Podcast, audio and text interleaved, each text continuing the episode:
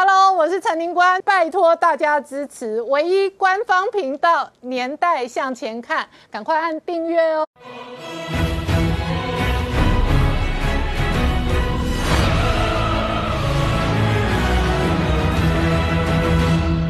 年代向前看，向前看年代。大家好，我是宁官，欢迎我们忠实观众跟粉丝朋友扫描 QR Code 订阅《年代向前看》YouTube 官方频道。我们看了高嘉瑜今天早上出来召开记者会哦，他说这一次哦跟男友之间哦确实是被重伤、被重殴，而且呢直接往死里打哦。事实上，网络上曝光哦各式各样。今天最新曝光的照片哦，看起来真的是触目惊心哦。而且呢，这个渣男男友是从晚上打到早上哦，第一次遇到这么恐怖的情人。那连高嘉瑜作为立法委员都觉得他被打的全身都是血，觉得自己快要死掉了。那整个台湾社会有关心这一次的家暴新闻哦。事实上呢，这一次高嘉瑜今天早上记者会说，他第一时间之所以没有报案，是因为他觉得丢。脸好，连高嘉瑜都不敢第一时间报案了，这确实引发社会大众议论。而且他这一次碰到的是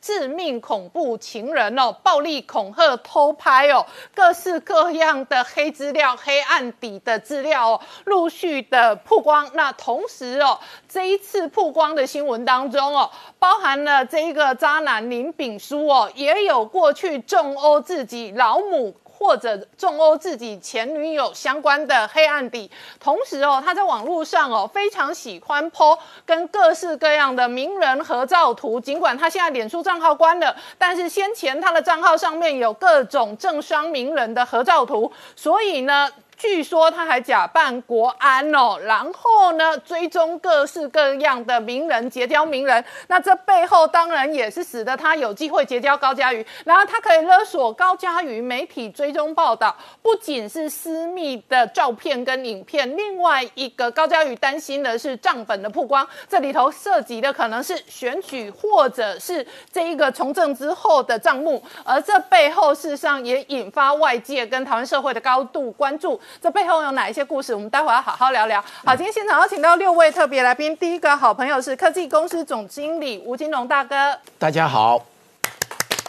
再是董立武老师，大家好。再是陈高超，大家好。再是蔡玉珍，大家好。再是陈君伟律师，大家好。再是黄创夏，大家好。好。高嘉瑜哦，被殴打重伤哦，事实上引发哦高度关注，特别是他还是现任立法委员的身份哦。好，创下这个高嘉瑜常常跟我们录影，我们其实都认识哦。她今天早上的记者会直接证实哦，她跟男朋友在饭店里头的争吵过程当中，她是被往死里打。今天有高嘉瑜那几张照片出来，就是他去验伤的照片之后，让人看了以后于心不忍、触目惊心。别说是高嘉瑜了，任何一个人被打成这样子，你都会觉得这个男人简直太过分了。他不是恐怖情人，他就是恐怖的恶徒。那这个情况是怎么样呢？你看到没有？高嘉瑜被打的那个整个画面出来之后，右脸、右嘴角，然后最重要是他的膝盖、他的手，而且他那个是十四号，已经经过三天之后去验伤的时候，你都还看到血都还止不住。可见那个晚上是多么的一个惊恐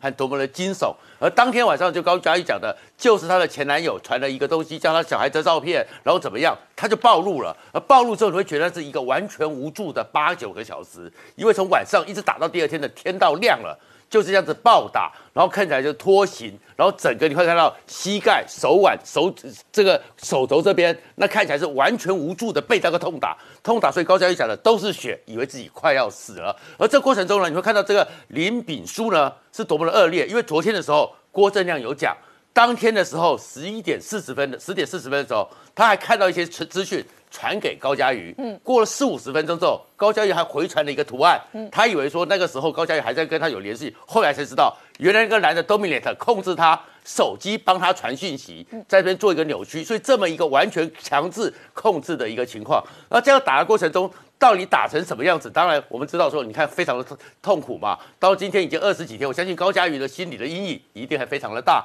而高大成接受 TVB 的专访的时候，他特别讲说，他看这个状况是完完全全的就是用手徒手在打人，而且有拖行，而且这样一个打的过程之中，就算他已经倒了，这个林炳书都没有停手。都继续的痛打下去。而这样一个痛打下去呢，高嘉瑜里面应该是非常无助，是什么？中间的过程中呢，林炳书曾经把他包包丢到房门往外面去，丢出去的时候有服务生经过，高嘉瑜出去捡，但是服务生。竟然没有任何的反应，没有任何的处理。然后接下来的状况是，高佳瑜后来受伤了，在这两天呢被那个整个被强制的一个状况下，有请服务生去帮他买药，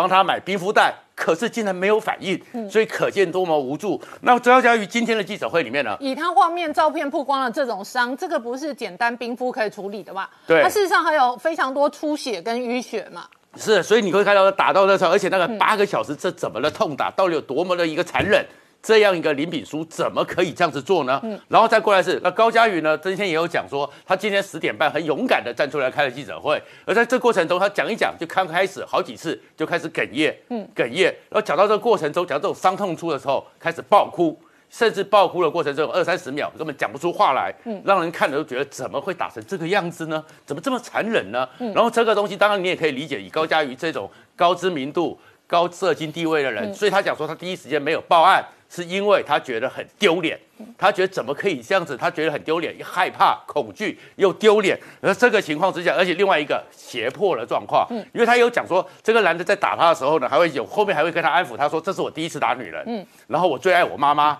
然后我有精神上有状况，嗯，所以呢，好像这个精神上有状况，就有个胁迫的状况。那当然后来高佳宇也就是有看到在手机里面有一些不堪的照片，嗯，那变成是可以去威胁高佳宇，如果这样子的话，我就把这些东西是不是会外流，嗯。高嘉瑜非常的一个恐惧，后面呢是怎么被发现说有这样一个人？那高嘉瑜今天也傻眼，原来他讲说他是第一次打女人，后面慢慢很多我们后面会讲到媒体才讲说他他他有这样一个恶劣的行状，甚至于昨天因为高嘉瑜也担心他的手机里面有一些不好的照片，嗯，而这不好照片还有其他的受害者，那其他所以所以后来高嘉瑜就加告了妨碍自由强制罪，所以警方在今天清晨的时候。拘提到林炳生的时候呢，嗯，林炳书的时候也吓了一跳。为什么吓了一跳？里面呢还有另外一个女子，小他十几岁。真没想到林炳书呢，竟然还会他租在那个旅馆里面五万元，还请那个女子帮他结账。嗯，那怎么会有这样子一个完全是这样一个状况的一个男性？嗯，所以大家会看到以后非常的痛苦。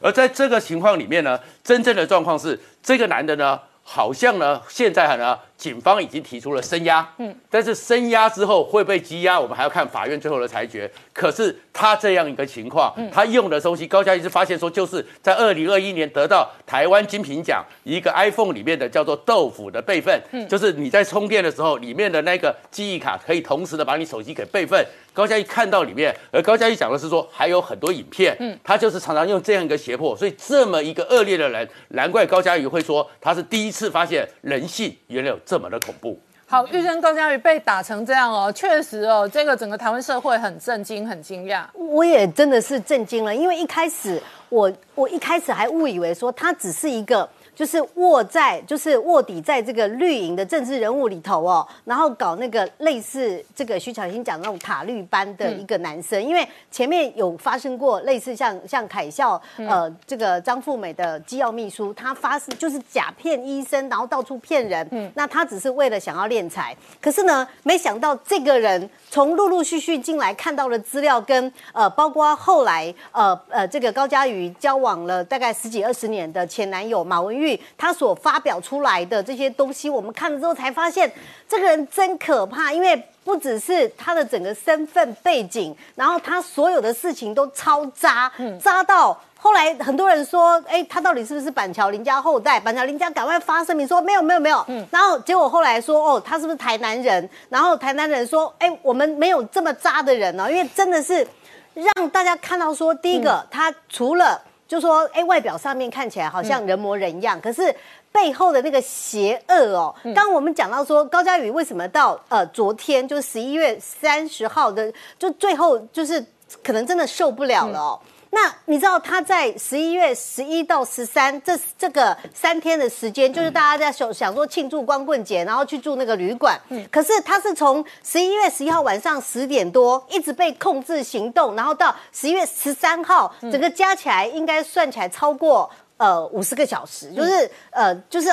那那个那种被往死里打的那种状况哦。可是你有没有看到他最后在十一月二十四号的时候，嗯，就是这个林炳书的妈妈。呃，告别式，对，然后这个告别式不是还透过范云呃的办公室要了一个这个总统府的的挽联嘛？那你知道高嘉瑜那天后来被拍到说他也去参加，等于是他都一直处在那种恐惧，然后呢，到底这件事情他该怎么处理的状况，就你可想而知他内心的恐惧。嗯，那个时候是到告别式那一天还没跟林炳书翻脸，还没翻脸，而且呢。这去翻脸的是马文玉，然后所以后来呢，整个马文玉这个前男友就变成了主角，好像就说，哎呦那天呢就是在饭店的时候，谁叫你要呃这个呃跟前男友传讯息，然后还要帮前男友的小孩买东西，可能大家认为说，哎呀这只是夫妻吵，呃这不是男男女朋友的这个吵架，可后来发现说不是哎，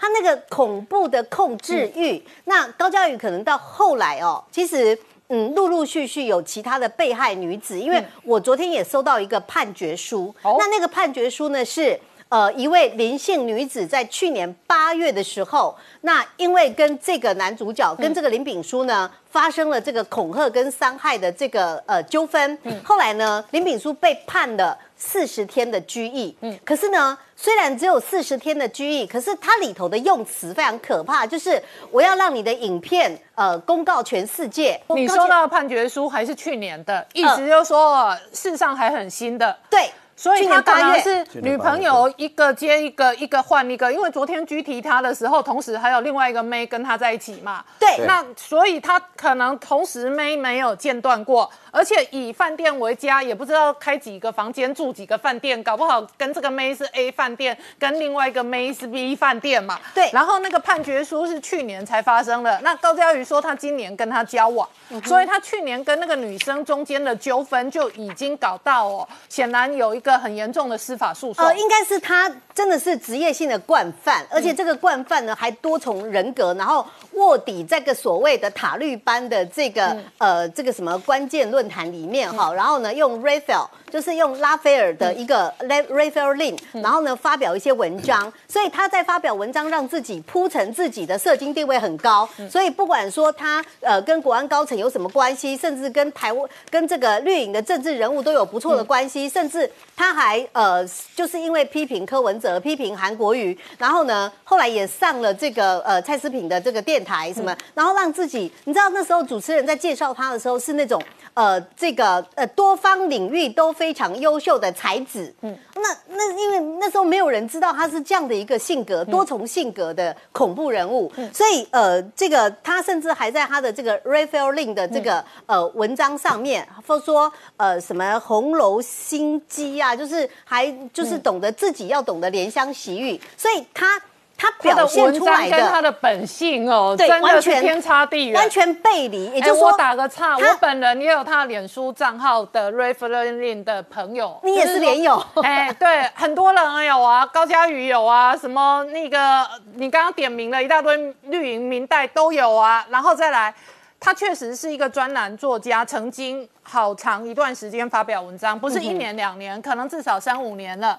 然后呢，做我这种工作的人，好，或者是某一些民意代表，确实很容易广交各种不同的连友或者不同的族群。比方我今天跟陈君伟是素昧平生第一次见面，但是陈君伟也是我的连友。那有些时候，这些人会发表某一些文章或者评论哦，刊登在媒体。那有的时候我会看跟追，就是这样子而已。嗯哼。但是我也很惊讶，说他在脸书哦，成天写他有多孝顺他妈妈的文章。可是昨天曝光的是。他把老木殴打到哦，这个老木给他不戏。对，这个是二零一五年的事情哦，就是他妈妈还是一个，因为照告别式上面哦，呃的描述是说他妈妈是一位诚信退休老师。嗯，那可是呢，在二零一五年的时候，是因为他跟他妈妈呃，可能也因为金钱上的问题，然后呢，那时候就就形容说他好像是那种呃靠妈靠爸族，然后呢没有什么。工作没有什么收入，其实他本身的职业就是一个非常大的疑问，就是说他到底是靠什么收入为生？嗯，那本来一开始坦白讲，我其实是有一点有一点担忧，或是有一点怀疑，说他可能去找了很多类似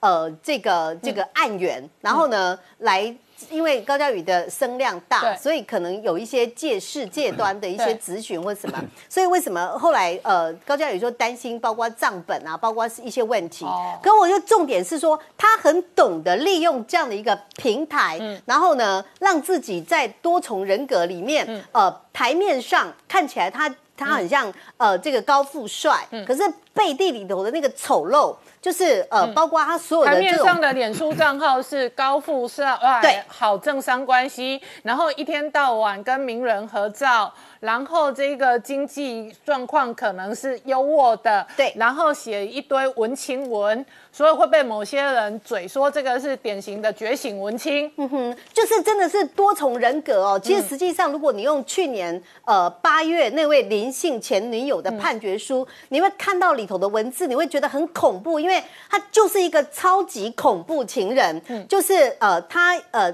就是因为那个林姓女林姓前女友，她有小孩，她连人家的小孩都恐吓，所以自己的妈妈她也暴力相向，然后呃，所有这个跟她有相关的人啊，那她也是用这个恐吓威胁的方式，所以我相信一开始高嘉瑜之所以担心顾忌，是因为包括呃。就是他现在所担忧的录影带，嗯，呃，跟一些呃怕曝光的这种影片，因为他对所有其他的前女友都是如此，嗯，都是用这种方式在恐吓的。所以今天如果说整个事情高嘉宇自己谈说，希望他自己是最后一个受害者，因为站出来，嗯，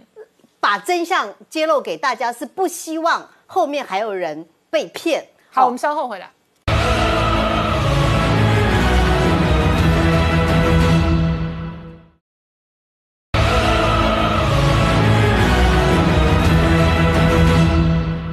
年代向前看的节目现场，我们今天聊的是高嘉瑜今天早上的记者会哦，直接讲到说这一次哦，跟这一个林姓男朋友林炳书哦，那这一次被家暴、被痛殴到重伤哦，他确实第一次。见识到人性的恐怖的一面，那他事实上仍然是现任的立法委员哦。他遇到恐怖情人的时候，他心里都有顾忌。好，高超刚刚讲到高嘉宇说，他希望他是这个事件之后的最后一个受害者。我想哈几个字形容啊，那个灵性男友哈，所谓的灵性男友对高嘉宇是暴打痛殴。锁喉拖行，好，这几个连串串起来，他就是一个暴力分子。好，我们来看一下高嘉瑜那个时候去验伤，我特别大家都知道台大医院的急诊室验伤，你知道吗？呃，林官，他是从十一月十四号的下午五点二十五分到急诊室，然后验伤什么时候出院？到四点半离院。换句话说，他验伤验一个钟头。哦，一般人怎么？哎。医生跟一般小伤，嗯，看一看就知道，他不是他验一个钟头，然后这个在急诊室里面开出的这个所谓的诊断单是说，移于门诊，后来于门诊追踪治疗，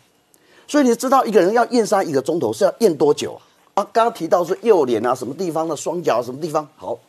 好，这个就是说他的一个暴行哦，所以他这个而且呃最近在报纸里面哦提报把这个提报，嗯，实际上林敏书他常常周旋很多女朋友当中。至少有五个女孩子一样，跟他过往甚密。好，我们看大概十五年前，其实高嘉也是法律系毕业，应该是好好去追踪林炳书过去的累犯。好，好，十五年前，这个林姓所谓的林炳书跟一个女网友发生猥亵，后来女网友要告他，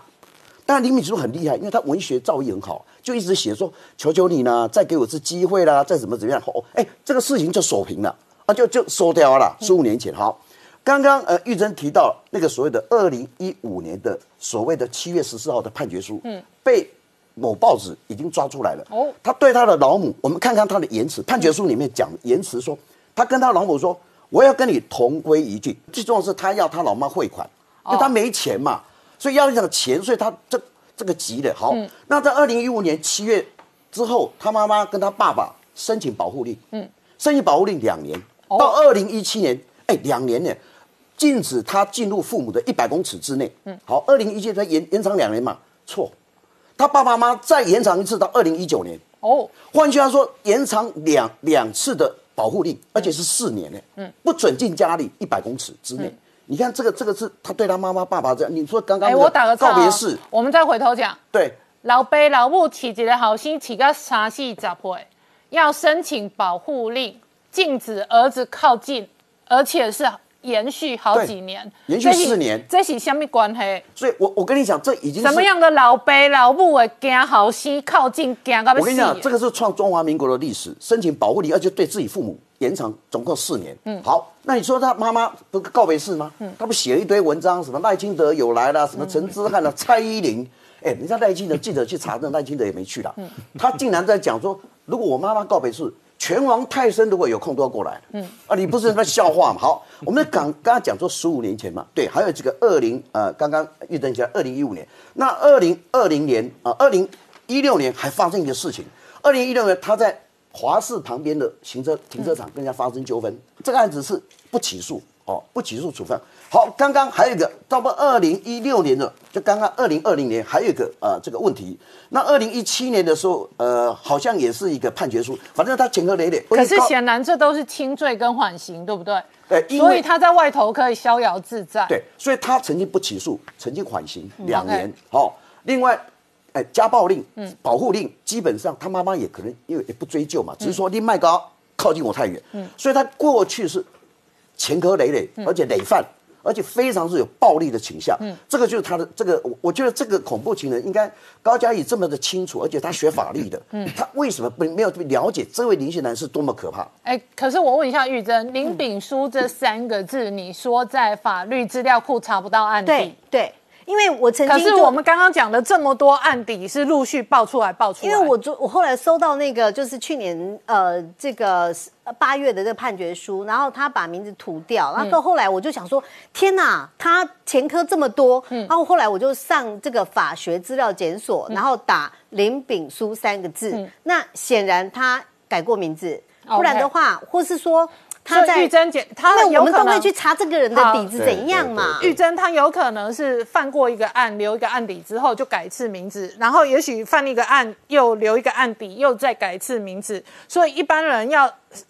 搜寻到跟他相关的这一个个人资料，事实上是不容易的。对，因为呃，如果你前面有这么多案子的话，那照理来说，包括那个拘役四十天，对。这种的话，应该都有前面的资料可以让大家参考，他干了什么事。对。通常我我如果认识一个呃自称社经地位很高，然后呢就说有什么企图，然后要跟你商业上合作，甚至都到呃谈论及感情了。你对他的过去都不了解，通常第一个动作我都会上去查看法学资料检索，看他有没有旧判例嘛。结果这个林炳书一查，空的，你知道吗？哎啊，我问你，啊，我多少的讲过啊，啊那啊那一直改名，你是要安怎查？呃，因为那个要就是说，假设有一个人有案底，然后就改另外一个名字，然后你认识他的已经是新名字了，新名字可能查不到案底、啊。诈骗惯犯都这样啊！你知道以是前那个八岁赚一亿的那个人魏文杰，那已经改过多少名字了，嗯他就继续一直改，一直改啊！所以。我我不知道，就是他后来呃，这个在法，他现在已经是声押嘛，嗯对。那口卡上面、刑事档案上面会有，嗯，就只要你前面改过几次名字，然后有多少的这个嗯。呃前科案例的话，上面其实都有啦，等于司法档案。跟我们网络上能够进去查的是有落有一点点有落差的。高超，但我觉得这一次高嘉瑜其实呃让大家很跌破眼镜，以他的智商跟他立委的问政，那当然最近有传出来说他有写一份所谓的窃结书，就说他后悔挪用所谓的助理费，那这个部分是那个林姓男友的一个圈套。OK 搞不好有这个账本，有没有账本不知道。可是对高嘉就是说我们来推断判案。高嘉瑜从十一号到二十四号还参加告别式，对，所以到二十四号都还没有翻脸。那昨天《镜周刊》出刊，对所以第一时间他简单写脸书。可是昨天出刊已经十一月底了，中间落差了三个礼拜。那高嘉宇今天说他呃没有第一时间就报案，是因为怕丢脸。但是除了丢脸之外，现在你怀疑这一个亲密对象手上可能有高嘉宇的不利的资料或档案，而且可能不只是不雅照片或影片。对，这那如果有账本的话，可能就足以危及高嘉宇的政治的这一个位置或者政治的事业。我想有没有账本，高嘉瑜本身并没有提出这个问题，但是这个讯息怎么会怎么会丢出来？嗯对是谁丢出来的？那当然，现在网络里面，那我问你哦，包括新闻里面有可写说，能这样子丢出来，所以威胁高嘉宇，所以高嘉宇本来都准备要吞下去哦。对，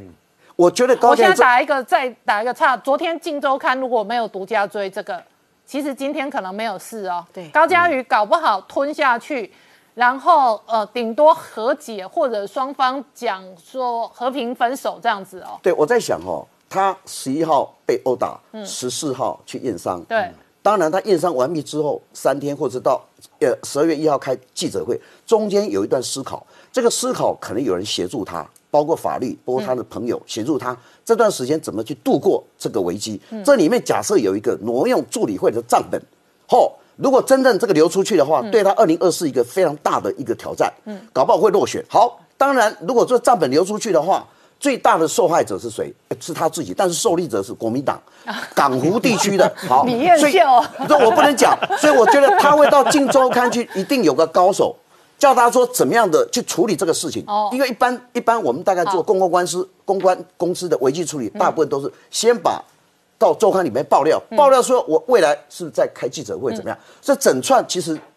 高嘉瑜有在做危机处理。哎，我问一下玉珍，所以过去这一个礼拜的处理，很有可能是马文玉帮他的。嗯马文玉就是他的前男友，跟了他革命伙伴二十年的那一个小马。对，小马其实在之前呢有写了一封，呃，其实就是到了。呃，十一月二十四号，就是林炳书的妈妈告别式的那个地方。那后来他不是说来闹场吗？对，就是他有写一封信，可是那封信呢，上面是某一个女生，然后这个女生被害的过程如何如何，那上面就有描述这个林炳书他过去前呃对这个前女友如何的这个恐吓威胁，包括呃对妈妈如何，就是叫妈妈下跪这些事情呢，都在马文玉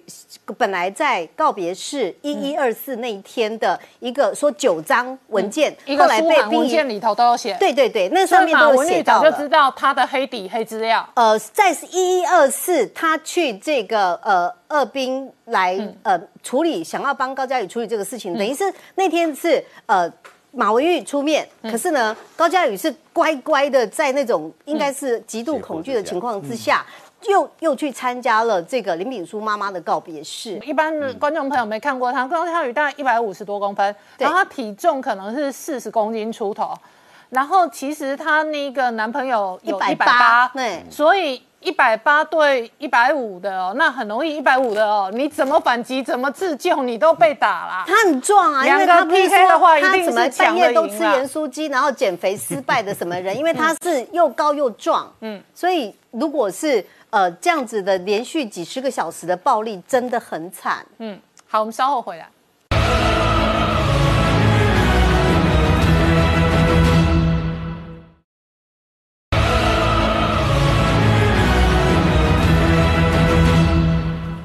年代向前看》的节目现场。我们今天聊的是高嘉瑜今天早上出来召开记者会哦，他确实哦遭受到哦非常不堪的对待。我请教这一个陈律师哦，对，这一个男生这一次哦，那很多观众朋友才理解到说，原来他们之间的关系，男女朋友的这个家暴哦，对跟一般哦夫妻关系、家庭之间的家暴一样，都适用家暴法。没有错。其实我们家庭暴力防治法，我们要知道什么叫家庭暴力防治法，不是只有。住在家里的家庭，好的家庭成员，其实你同居关系都可以，而且是同居前、同居后。所以你看，像高佳瑜，她跟她的男友其实是男女朋友关系，所以一定是适用家庭暴力防治法。而且家庭暴力防治法它非常范围非常大，它不只是这个有肉体上的这个损害，甚至你有精神上，甚至用这个什么性爱，好、或者是经济上的控制，其实都是在家庭暴力防治法。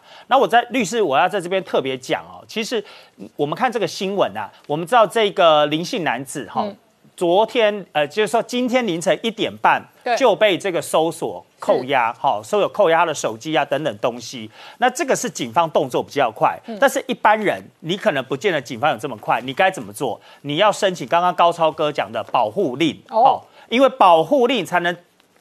第一时间紧急保护令，第一时间让你免离这个损害。好、保护令有通常保护令，好，也有紧急保护令。所以我来在这边拿一个范本，这个就是保护令的范本哦，保护令的范本就是一般的女生，如果你被家暴，那你就第一时间赶快申请保护令，对，去哪里你就第一？时间立刻申请保护令。去哪里申请？警察局吗？基本上，你只要到医院去说，我受了家庭暴力的这个这个对待，嗯好、或者是你到警局去，你要申请家庭、嗯呃防呃暴力防治法里面的保护令，他们就立刻会出这个家庭暴哎这个保护令，所以你看医院都可以申请哦。医院都可以，因为好医院其实你基本上医院有医生跟社工，嗯，那警方就是在警局，好、所以这三个通通都是连线的，哦，现现在是有一个家暴网，它马上就可以连线起来，所以你看，像他这边会写什么啊？上哎，这个相对人不得对下列之人实施身体或精神上不法之侵害之行为，那。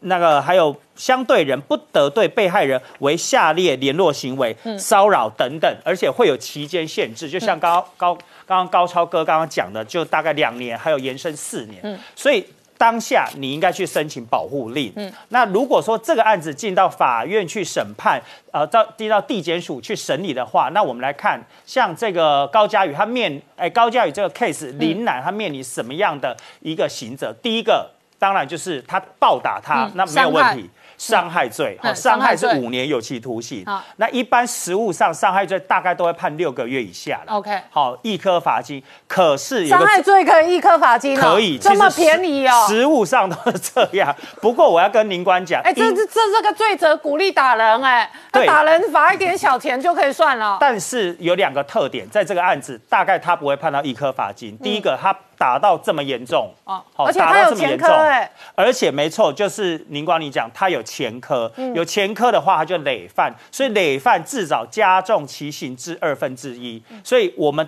大。我们可以讲啊，一定会超过六个月。所以这个男的关定了。嗯，好、第一个是伤害，第二个什么？把他关在那个板桥的饭店，嗯，两天，好、这么久，这叫私刑拘禁，就刑法三百零二条的妨害人行动自由，哈、还这个大概没有问题，也是五年。好、还有什么？刚刚特别讲，他有拿他的账本，还有拿什么私密照片，这个恐吓罪，哦。恐吓罪这个也是很重要。我要特别提醒检调单位，你们没忘了列恐吓罪，嗯，好、因为我们看很多新闻，大概伤害，然后妨碍行动自由，还有我们等一下讲的这个妨碍秘密，但是你忘了列恐吓罪，嗯，因为他拿了这个账本，责多重？恐吓罪也是五年。也是五年。好所以零零中的加起来其实是蛮重的啦。嗯好，还有最后一个就是您光我们讲的妨碍秘密，这最重要，因为他手上握有这个不雅照片，怎么来？一定就是偷拍嘛。嗯还有他的前女友，哎、这个东西如果整个压出来，基本上就是李宗瑞的翻版嘞。是你看看他的手机、他的电脑、他的这个 USB 里面放了多少的这些照片，多少受害女子，嗯，所以这些罪加起来，我们相信这个林兰大概关定。嗯所以现在在声押当中，我要特别跟这个法院讲，就声押我们羁押有一个要件，反复实施的可能性。嗯，如果他的磁碟片、他的这个 USB 里面有许多女女子受害，现在这么多，未来更多，嗯。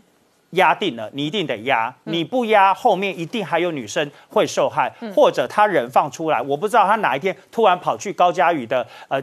演讲的场合泼个酸，那高嘉宇是不是也有深受生生命之危险？有可能。有可能，所以这个积压，我们觉得他的积压过的几率是非常高的。那我问你哦，你判断他关定了，那这个总共的罪责关定了，可能关多久？基本上就是法官把把每个刑期加，呃，比如说伤害罪，他可能量刑，哎、比如说量一年、嗯。两年，然后妨碍秘密，他量个几个月或两年。哦，因为妨碍秘密法定刑是三年以下啦，比较轻，好、然后还有什么这个恐吓罪也是五年，然后还有这一个伤害罪等等，这四个加加起来是最高，嗯，好、就是说法法院那我可不可以跟你沙盘推演？如果他最后判刑五年，然后他真的服刑五年，五年后他再出来这个社会，然后又是一杯瓦流不会流，瓦流，因为假人释大渣瓦概然后又换一个名字，换一个账号，有可能，假释大概过二分之一就可以出来。在我们在实务上，很多年轻的这样的一个呃，或者说一般老百姓这样的一个案例，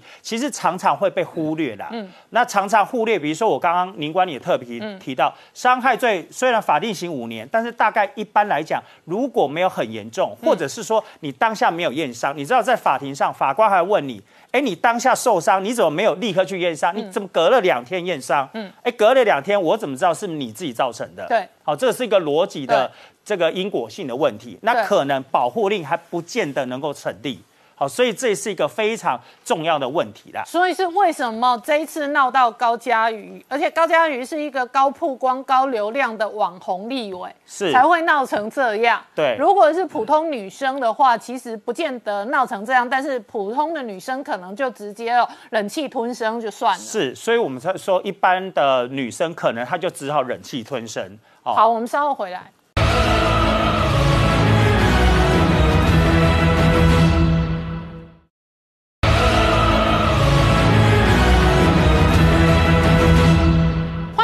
年代向前看的节目现场，我们今天聊的是昨天联储会的主席鲍威尔说，这一个通膨可能不是短暂的，这个确实吓坏了美国股市的投资人。但是台股今天事实上哦逆势反弹，而且呢主流仍然在半导体，联电跟联发科事实上哦都是多头的强势部队。那我请教金融大哥，现在全球对于未来一两年的景气有多空看法非常杂陈，那其中呢呃比较有一致意见。的是在半导体上面，半导体有几个特定的标的跟领域哦。我们看到像 NMD 哦，其实市值超车超的很快，然后 NVIDIA 是去卡位元宇宙。你怎么观察现在半导体的这一个最新的现状？好，我们首 首先先看哦，今年半导体可可以说是非常景气的一年哈。那今年全球半导体的营业额哦会超过五千亿美金，到达五千四百二十亿美元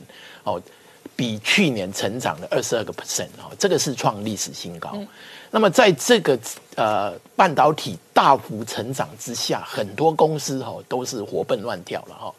那么我们呢看到的第一个哈，我们先看到的就是 Nvidia，嗯，Nvidia 在元宇宙之下，Nvidia 除了哈元宇宙，它它讲的是 Omniverse 哈，元元宇宙是 Metaverse，Omniverse，因为 Nvidia 主要它是从做绘图卡出身的，所以它对于图形的处理非常非常厉害。那另外 Nvidia 呢，哈这几年能够翻身大翻身，主要是它做呃人工智慧。对。那么另外还有一个惊奇哈，就是我们看到超伟，嗯，哦，超伟原先在哈两千多年的时候呢，大概在二零零三、二零零四呢被打趴了，股价大概两三块美金左右。现在呢，哈，超伟的市值哈啊，最近的市值大概在一千九百五十五亿美金。对，哎，跟 Intel 差不多。对，要超 Intel 呢是在两千零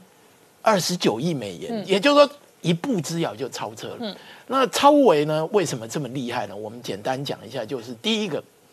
超维在 CPU 方面哈，就第一个就是啊，notebook 的 CPU，那还有那个 desktop 的 CPU 都做得很好，而且它积极的进军这个伺服器的 CPU，这个是成长非常大的部分。另外，我们还还可以要注意到，因为超维已经要并。Xilinx 哦，赛灵思这个并起来哦，它的战斗力会更强，所以超伟要超车 Intel 哈是啊指日可待。嗯，那么回头过来看哦，我把全球的前十一大半导体公司我们来看，台湾有两个，对，台湾有两家，一个是台积电，一个是联发科。那一不过以前我在做呃市场调查，通常我们不会把做晶圆代工放进去，不过我为了要凸显，我就把它放进去了哈。那我们来看一下哈。这里面哈有一有一个啊落队的，就是 Intel，嗯，别人都在大幅的成长，Intel 大概衰退了接近一个 percent 左右，这个是这个是，哎，超伟不断的在成长，Intel 在落后，所以呢，这个这个是很非常令人难堪的哈。那我们来看一下哈。联发科，您刚刚讲联发科堕落指标，事实上今年它的表现，我们来看，嗯，联发科今年大约跟去年，它可以成长到六十个 percent 左右，哦，厉害，哎，非常厉害。那么成长最高的当然是超伟了，超伟呢，哦，今年的营业额跟去年营业额比较，它是成长六十四个 percent，哦，是第一名啊。如果在这大小公司我们不论啊，因为小公司有成长一百趴的，我们讲这一些。哦，等于百亿美元级的这一些哦。成长率最高的是超伟，嗯，那么联发科第二，嗯，那联发科是其实联发科非常厉害，联发科第一个它在那个啊，LCD TV 啦，就是这个在电视方面的晶片，它市占率长久以来哈，已经好多年都是第一名，嗯，那另外它最近在五 G 的手机的 AP 哦，还有包括 Baseband 的 Chip，它都是表现非常好。哦，然后它现在在 WiFi 哈，它 WiFi 六、WiFi 六一哦，接着它要出来 WiFi 七哦，这个联发科，而且呢，另外联发科还有一个大生意，就是它做刻字化 IC。嗯，刻字化 IC 就是比如说哈，我举例来讲哈，如果说有一家哈系统公司哈，我们随便举例然后就是微软，那微软它要做一个特殊的呃用途的 IC，但是它它当然可能它可以建立它的 IC 设计的这个呃。这个 team，但是建建立这个 IC 设计的团队呢，可能要花很多时间。那他来找莲花科，好吧，把规格给莲花科，莲花科就可以帮他做一颗特别的 IC，就直接卖给他。啊，事实上莲花科在这里也接了蛮多的这一类的生意了哈。那我们来看哈，成长第三名的哈就是 Nvidia 哈，Nvidia 呢哈，那 Nvidia 呢在这里排行呢哈，它是今年排行是全球第七名哈。那另外还有一个成长很高的是 Qualcomm 高通哦，高通也主要是五 G 的手机的非常厉害。然后，那我们刚刚讲到哈，超维为什么能够成长这么快？其实超维背后的英雄是台积电。嗯，哦，因为超维在二零一九年哦开始用台积电的七纳米。嗯，因为超维以前跟啊葛新跟 Global Foundry 呢，因为他们是。超伟是把他的晶圆厂割出去，然后成立了葛新，所以他们有一个合约，就是一定要在那里做。嗯但是因为葛新不做 Global Foundry，他不做七纳米，嗯所以让超伟有一个机会用台积电的七纳米。那代表哦，台积电哈真的是造就了超伟。除了造就了超伟，台积电也造就了莲花科。哎，对，莲花科哦，莲花科最近他要发表他的新的天机哈。嗯。一千，哦，这个新的天玑的这个手机 A P 是用哈是用台积电的四纳米，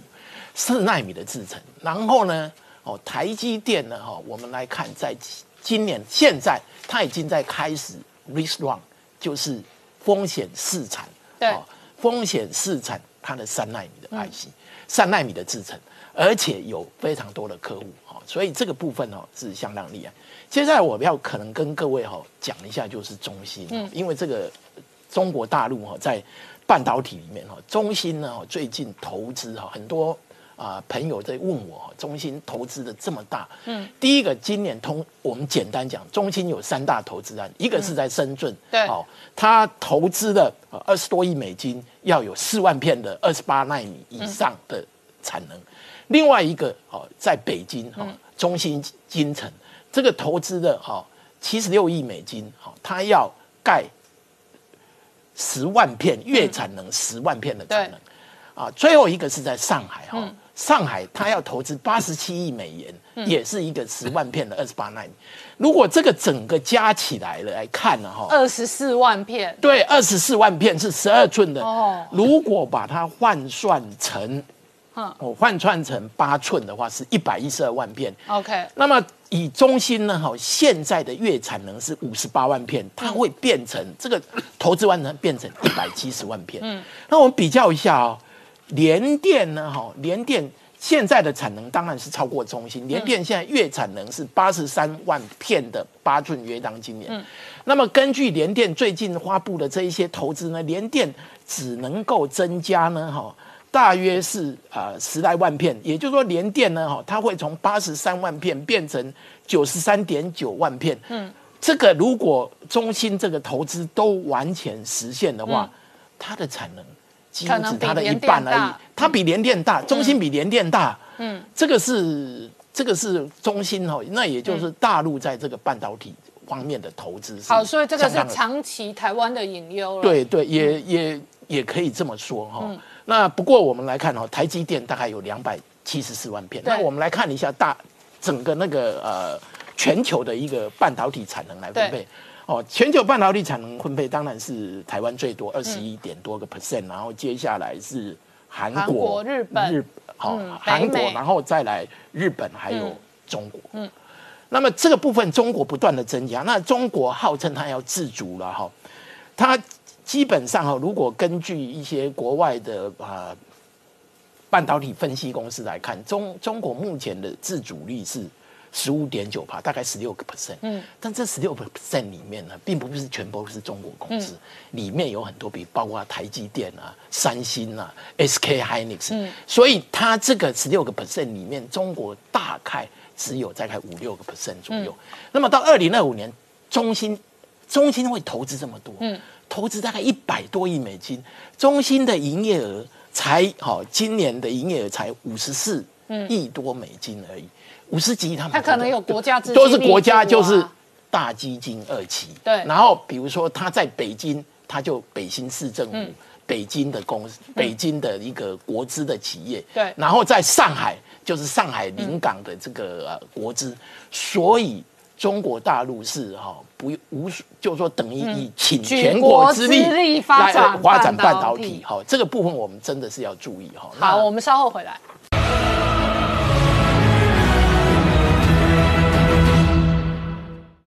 Hello，我是陈宁官，拜托大家支持唯一官方频道《年代向前看》，赶快按订阅哦。